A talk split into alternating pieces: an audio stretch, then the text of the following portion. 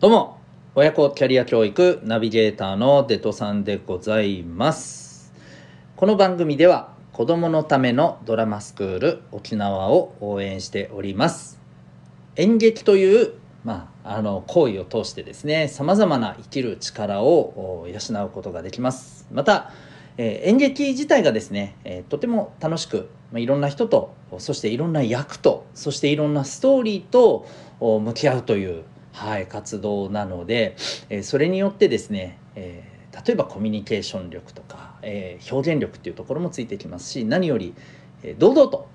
自分のことをこう表現できたり発表できたりする、まあ、そんなね自信を養うというところにもつながっていきます。オンラインもされてるとのことですので、えー、沖縄県外の方も受講できるのかと思います。えー、気になる方はドラマスクール沖縄でご検索いただきましてウェブサイトチェックされてみてください。むちゃくちゃおすすめでございます。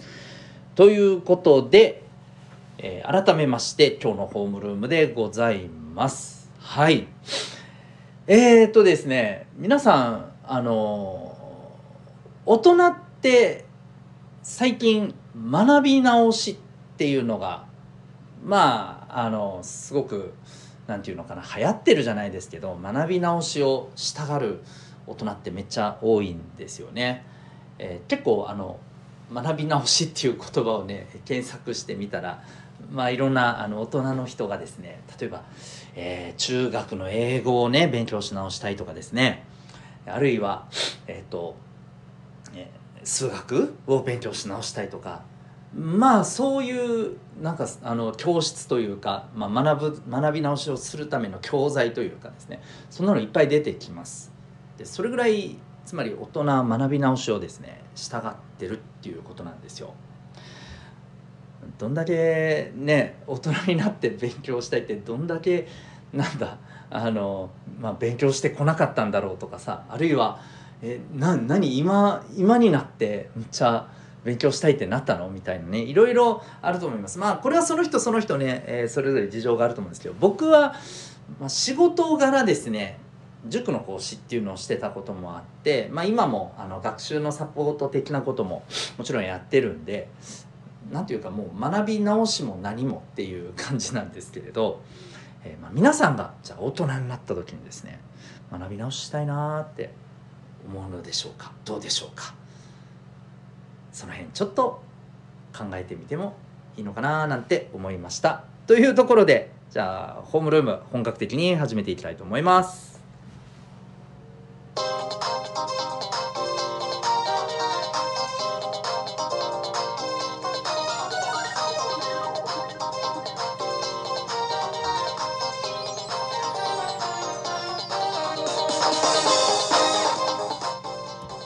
皆さん日々行動してますか？小中高生の生きる力ジオホームルーム始めてまいります。改めてお相手は私強みをコーチングで伸ばす親子キャリア教育ナビゲーターのデトさんでございます。この番組では小中高生の皆さんに毎日の学生生活を楽に楽しく生きるための方法をお届けしております、えー、またですねこの放送はえスタンド F、スタンド FM さんというアプリでもですね、えー、はい、同じ内容を放送しているんですけれども、そちらの方のチャンネルではですね、えー、聞くだけ生きる力の授業というものも別途でですね、はい、お届けしておりまして、こちらの方ではですね、各回120円で、え、例えば自分で学ぶためのテクニックとかですね、人間関係が楽になる心理学のスキルとか、え今未来を楽しく生きるためにはどんな考え方が必要なのか。どうやってそれを磨くのか。こういったことをですね、えー、テーマごとにお届けしたりもしています。興味ある方は是非スタンド FM さんのえアプリをですね落としていただいて、え生きる力ジオで検索いただきましたら番組出てくるんで、えー、ぜひそちらもよろしければチェックしてみてください。では今日のホームルームのテーマ話していきたいと思います。今日はですね学生の皆さんの問題を分解するというテーマでいきたいと思います。えっと、問題っていうとですね、まあ、なんて言うんでしょう。あの、こう、ね、えー、授業で出てくる問題これをイメージする人多いと思うんですけどここで言いたいのはそういうことじゃなくてですねさまざ、まなあの降りかか題の方ですね。そっちの問題に関してです。皆さんどうですか？今今なんかこう、えー、何か問題を抱えてますか、まあ、抱えてない方がいいんですけど 抱えてない方がいいんですけどまあ抱えてることってあると思うんですね。で大なり小なりあったりするんじゃないかと思うんですよね。例えばいや明日提出しないと課題ある提出しないといけない課題あるけどむっちゃいっぱいあるもう終わらんやんにみたいな、えー、ことだったりとかですね。はい。いろいろあると思うんですよ。で、えー、そういった問題に対して、まあ、どう向き合うか、うん。えー、これをちょっと知ることによってですねもう少し気持ちが楽に問題に向き合えたりあこんな風にしてきゃいいのかなとか、まあ、これから問題に対して、え、こんな風にあの考えて捉えていけばいいのかなえー、そういったことのきっかけにつながったらいいんじゃないかなというふうに思ったりしています。ということで、えポイントはですね3つのこのキーワードで問題っていうのを分解してみましょうっていうことなんですね。じゃあ1個目いきます。1個目はですね時間っていう観点なんですよ。これどういうことかっていうとすでに起きている問題。それからもう一つは未来ですね。これからこういう問題起きるんじゃないかなっていうやつですね。この2つの観点で分けられると思うんですよ。例えばまあそのさっきの提出する課題で言うとですねうんまあそうですよね、まあ、さっき言ったような。明日出さないといけない、うん、まあもしかしたら1週間ぐらい前から言われている。だけれどもえー、あまり手をつけていなくて結果明日までになっちゃったけどたくさん残ってておいおい今日徹夜しなあかんのかいっていうような状態。これ起きてる問題ですよね。で一方でねあの時を戻そうじゃないですけど例えばじゃあその今のこの状況1週間前に戻した時ですね。あと1週間あるなと。このままあーなんかやりたくないやつさって放置したら6日後あー結構地獄になるなとかね、えー、いうふうに予想がつくわけじゃないですか。でこの2つで考えてみた時にまあもちろん今起きてる問題っていうところはね即座に対応しないといけないかったりするのかもしれませんけれども、えー、一方でですねやっぱりこの問題を予想するっていうところも大事ですよね。うんこのままでいくとどういう問題が起きるかなこういう観点は、えー、常にあると問題と向き合ってああって悩む時間ってだいぶ減ると思うんだよね。うん、まあこれ分かっちゃいるけどやっちゃうっていうのもあると思うんですけどね。はいじゃあですね次に、うん、2つ目のポイントいきます。2つ目はですね重要性です。もう少し具体的に言うとね解決するべき問題なのかそれともいやこれ解決っていうよりなんか付き合ってく問題じゃね？みたいなのとかあると思うんですよね。まあ、これ例えばそうだな。うん、まあ、解決するべき問題っていうのはそれこそ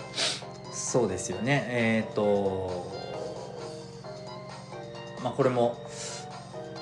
友達とのことで例えば人間関係的なことで言うと、うん、何かそうですよね、えーと、誤解を与えたよ誤解を与えるようなことを例えばしてしまった時そして相手がそれで、まあ、すごい気分を害してね怒ってしまった場合。これやっぱりねすぐにいやそうじゃないんだと。誤解を解いてねえーまあ、必要であれば謝ってで、まあ、きちんとねあのその誤解した状態っていうのを解きほぐして、まあ、関係性をね、えー、よくする。元に戻す。ね。こういったことってやっぱり多分即座に対応しないといけなかったりすると思うんですよね。で一方で 例えばそうですね。難しいな。あの部活動とかで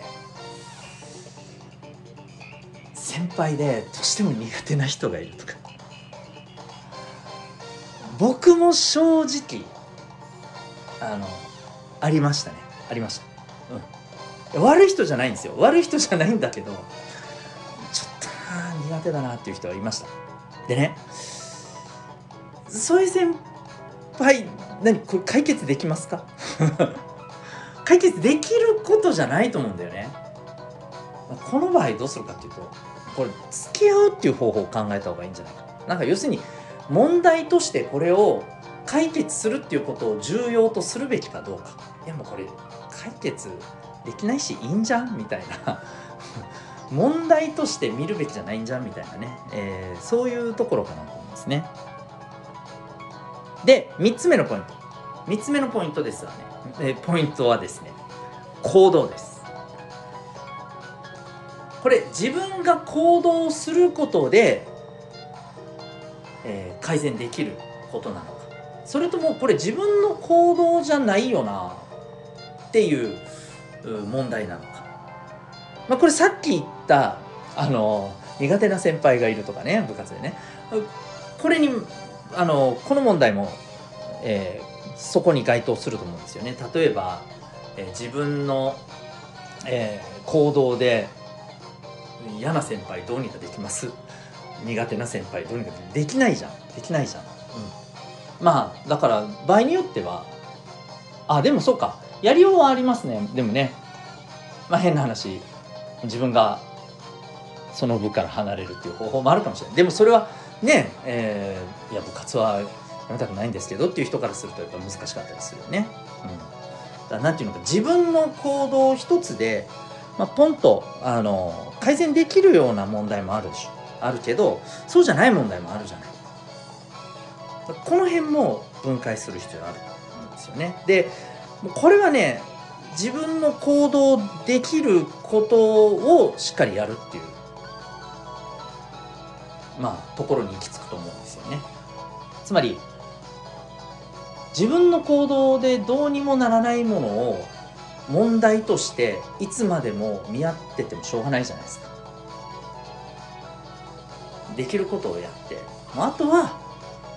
それこそさっきの2番目のポイントですけどどう付き合うかみたいな。そういったところをね考えればいいんじゃないかなっていうふうに思うんですよね。はい。ということでもう一回ちょっとまとめますけど、えー、この学生の皆さんにとってさまざ、まな問題あると思うんですけどこの今向き合ってる問題をですね3つのポイントで分解してみたらどうかと。1個目が時間。ね。今起きてるのかこれから起きる可能性ある。のかで2つ目が、えー、重要性。まあ解決すべきなのかこれ解決するというより付き合っていくもんじゃもんじゃないのか。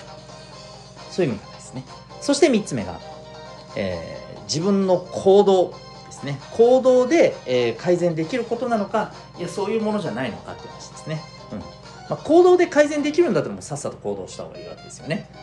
なんか課題があっていやじゃあ課題やろうぜっていう話でね、うん、やりゃ終わりじゃんみたいな、うん、そうじゃないものは、これはもう自分でできることじゃないからじゃあ、まあ、どう付き合うかみたいなねところになるんじゃないかと思います。えー、ということでこの3つのこう観点で今の問題向き合ってる問題っていうものを見てみてはどうでしょうか。ね、それで、えー、じゃあこの問題にはこういうふうに対応しようこの問題に対してはこういうふうに行動しようそういうふうにね、えー、見れたらもう少しなんか問題に対する対処の仕方とか考え方とか感じ方っていうのがね、えー、変わるんじゃないかなというふうに思います。はい、えー、何かしら参考になったら、えー、幸いでございます。ということで今回はですね、えー、問題を分解してみようということでえー、お送りいたしました。えー、私ですね、デトさんは、えー、小中高生のオンラインのコミュニティ、民学というものも、えー、運営しておりまして、え、こちらはですね、この番組のこの説明のところかな、プロフィールのところにですね、リンクもありますので、興味がある方はですね、えご覧になってみてください。無料体験もね、できます。はい。えー、まあ、自主学習ができたりですね、あるいは、えっ、ー、と、ちょっと学校で学べないようなテーマをですね、オンラインの授業で学ぶことができたり、えー、まあ、好きなジャンルでね、交流する時間、部屋があったりとかですね、まあ、全部オンラインなんですけど、えー、そういったことができるコミュニティでございます。はい、ということで、えー、今日も心が躍るような学びの瞬間、たくさん掴んでいくために、えー、一日行動してまいりましょう。ということで、えー、親子キャリア教育ナビゲーターのテトさんがお送りいたしました。それでは、また明日